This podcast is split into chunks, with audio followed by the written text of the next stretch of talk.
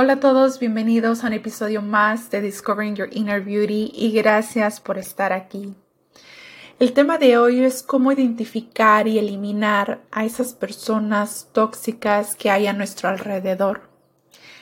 Me gustaría que juntos analizáramos cuáles son todas esas personas que tenemos a nuestro alrededor que no nos están aportando a nuestra vida, a todos aquellos que no, están, que no nos están ayudando a crecer, aprender y que al contrario pues nos están eh, robando energía, tiempo y lo más importante, nuestra paz mental.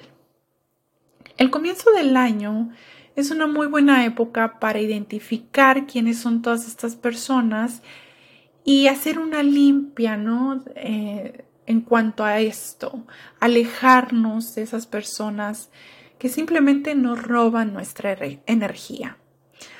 Lo primero es identificarlas, lo cual puede ser una tarea pues un poco difícil. Hay veces que sin darnos cuenta estamos rodeados de personas pues muy negativas, personas envidiosas, pesimistas e infelices. Y que dado que se encuentran muy cerca de nosotros, eh, pues podemos desarrollar o adoptar ciertos patrones hasta sin darnos cuenta. Ahora es importante recordar que de acuerdo a la frecuencia en la que vibramos es el tipo de gente que vamos a traer. Pero hay otras veces que simplemente estas personas están ahí, como puede ser el caso de nuestra familia, de amigos de años, personas con las que trabajamos, etc. Y lo mejor que podemos hacer en estos casos es alejarnos de estas personas.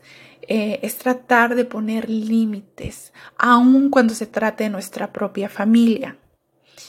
Y esto puede llegar a ser muy difícil porque obviamente a nadie nos gusta alejarnos de nuestra familia, de nuestros hermanos, de nuestros padres, tíos, etc. Pero es justo y necesario poner límites y prioridades. Y lo primero que debemos de hacer es identificarlas, identificar cuáles son estas personas en nuestra vida que pues no están aportando nada positivo a, nosotros. Y para esto, eh, lo que he encontrado que me ha servido a mí mucho en lo personal es hacerme preguntas sobre cómo me siento cuando estoy compartiendo tiempo con esta persona cómo me siento antes de que esté con esta persona, durante mi tiempo y después ya que se fue la persona. Estas tres preguntas han sido claves para poderlas identificar. Y ya después es entender, ¿no? ¿Por qué me hace sentir así?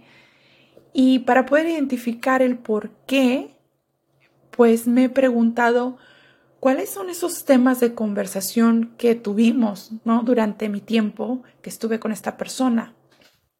¿Es algo de lo cual pueda aprender o simplemente hablamos de los demás o criticamos? ¿Cuáles son esos temas? Y si son temas que tal vez se pudieran convertir en discusiones, porque hay veces que ni siquiera nos damos cuenta que estamos teniendo una conversación y de un de repente se convirtió en una discusión. Así que estas son preguntas que nos pueden ayudar mucho a identificar a esas personas y también identificar las características, porque hay gente que es muy negativa, que se queja muchísimo. Hay otros que son víctimas, ¿no? O mentirosos. Hay otros que tienen falta de empatía y hay otros que tal vez ni siquiera nos dejan hablar y que, que ellos siempre están eh, pues hablando y que ni siquiera te dejan dar tu punto de vista. Es importante entender por qué estas personas están en nuestra vida. Tal vez se trata de algún familiar muy cercano y nos sentimos mal si decimos, eh, pues no, hoy no voy a compartir tiempo contigo o si simplemente nos, nos alejamos de ellos, como pudiera ser el caso de nuestros padres, de nuestros hermanos, primos, tías, etc. Pero lo que hay que recordar es que nuestra paz mental y nuestro bienestar emocional debería de ser lo primordial y que debemos cuidar nuestro tiempo, nuestra energía y todas aquellas personas con las que decidimos compartir tiempo. Porque simplemente hay personas que no ven nuestro brillo, no, no nos están dando el valor eh, que nos, bueno, el valor que, que, que, tenemos como persona, ¿no? Y simplemente no, no nos respetan. Y cuando se trata de nuestra propia familia puede ser muy difícil identificarlos. Es importante reflexionar y ver si nos estamos poniendo en primer lugar a nosotros mismos, nuestra paz mental, o si estamos dejando que los demás tengan más valor sobre nosotros. Porque entonces empezamos a dejar o a pensar que nuestros sentimientos pueden ser echados a un lado y que primero están los sentimientos de los demás y le quitamos importancia a cómo nos hacen sentir, ¿no? A, a cómo es esa relación conmigo mismo, ¿no? Si, si, me quiero dar el valor y el respeto a mí mismo, pero eh, si me lo doy, hago sentir mal a los demás, entonces saber identificar, ¿no? Si, si, si estoy echando a un lado mis sentimientos por complacer a los demás. Lo cual, pues no debería de ser así, ¿no? Nosotros somos responsables de la energía que nos rodea y somos responsables de cuidarnos a nosotros mismos, de saber identificar qué es lo que nos hace bien y lo que no nos hace bien.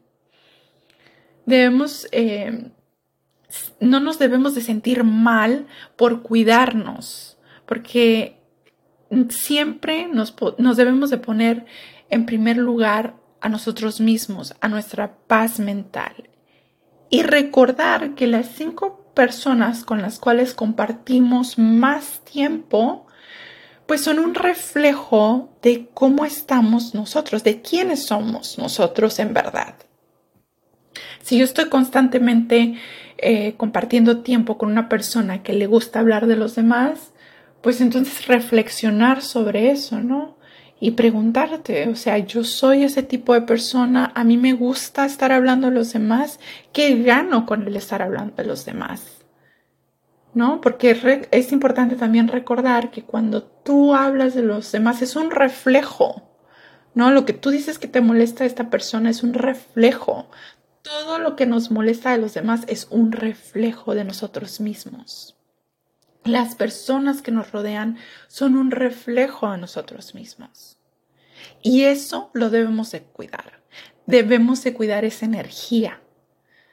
No todo el mundo que llega a nuestra vida es para quedarse. No todo el mundo eh, merece nuestra compañía. Y no se trata de que yo soy más que tú, ni soy mejor que tú, ni nada de eso. Simplemente hay gente que no está vibrando a nuestra misma eh, frecuencia, ¿no? No, no están en el mismo nivel que nosotros. Entonces, cuidar esa energía, cuidar eso, ese bienestar emocional, esa paz, es importante, ¿no? No debemos dejar que los demás vengan y nos, em, no, nos hagan sentir que nuestro, nuestra paz no es tan importante porque ellos eh, vienen y, empiezan a, a, llenarnos de cosas que tal vez pues están también fuera de nuestro control, ¿no? No, no todo el mundo podemos ayudar porque hay que recordar que uno está como uno quiere estar. ¿No? Yo estoy en el lugar en el que yo quiero estar y me siento en la forma en la que me siento porque así lo estoy permitiendo yo. Cuando empezamos a cuidarnos a nosotros mismos desde adentro hacia afuera, las cosas cambian y cambian mucho. Entonces, cómo me quiero sentir y qué es lo que debo hacer para poderme sentir así, cómo me quiero sentir. Quiero sentir paz, ¿qué es lo que debo de hacer para poder crear esa paz en mí? Bueno, pues me tengo que alimentar bien, tengo que meditar, tengo que juntarme o rodearme de gente positiva, de gente que ve la, vida desde otra perspectiva, no a lo que yo estaba acostumbrada o a lo que em, em, me, me, fue heredado a mí, ¿no? Entonces, cuidar todo eso es muy importante para poder tener una vida en armonía, una vida en paz. No todas las personas que llegan a nuestra vida son para quedarse. Hay gente que simplemente llega a nuestra vida para hacernos entender ciertos patrones, ciertas cosas que debemos desechar. Y una vez ya cumplido el propósito de enseñarnos eso, eh, pues esas personas se empiezan a alejar o empiezan a salir de nuestra vida. Conforme vamos creciendo y vamos dándonos cuenta de más cosas, vamos conociendo gente que nos va a ayudar, ¿no? A, a identificar en lo que tenemos que trabajar y en lo que ya está resuelto. Y hay veces que cuando algo ya está resuelto, empieza a salir gente de nuestra vida para así abrir camino a otras oportunidades, a otras cosas, a elevar más nuestra frecuencia, eh, nuestro bienestar. Así que te invito que este, estos últimos meses del año, pues hagas una lista de quiénes son esas cinco personas con las que más compartes tiempo y que reflexiones sobre quiénes son, cuáles son esas conversaciones, cómo te hacen sentir y si pueden seguir en tu vida para, para hacerte, o sea, que te están haciendo crecer o si simplemente ya no, ya no deben de estar en tu vida o ya debes limitar el tiempo con esas personas. Con la familia puede llegar a ser algo muy difícil, como ya lo dije anteriormente. Entonces, lo que podemos hacer, obviamente no podemos em, desterrarnos ¿no? de nuestra familia o simplemente dejarles de hablar, porque es nuestra familia y nadie lo quiere hacer, ¿no? Pero sí poder, sí podemos eh, poner límites, sí podemos decir, ¿sabes qué? Em, a ti, tío, a ti, tía, hermana, papá, mamá, te puedo ver por mi paz, por mi bienestar, por mi paz mental, te puedo ver una vez al mes o una vez cada tres meses o cada seis meses. Eh, hasta, y hasta dejar en claro, ¿no? ¿Por qué es que tú te sientes así? Y si se puede dialogar, llegar a un punto medio decir, mira, esto me molesta o no me gusta que cuando compartamos tiempo juntos o juntas, eh, estemos hablando de los demás. Entonces, como yo no me siento a gusto con eso, prefiero limitar mi tiempo contigo hasta que podamos llegar a un punto medio de decir, bueno, no vamos a hablar sobre los demás, pero vamos a tener este tipo de, conversaciones o este tema de conversaciones. Porque hay veces que los demás no se están dando cuenta, ¿no? Y, y se vale, se vale que, que no te des cuenta porque no somos perfectos, ¿no?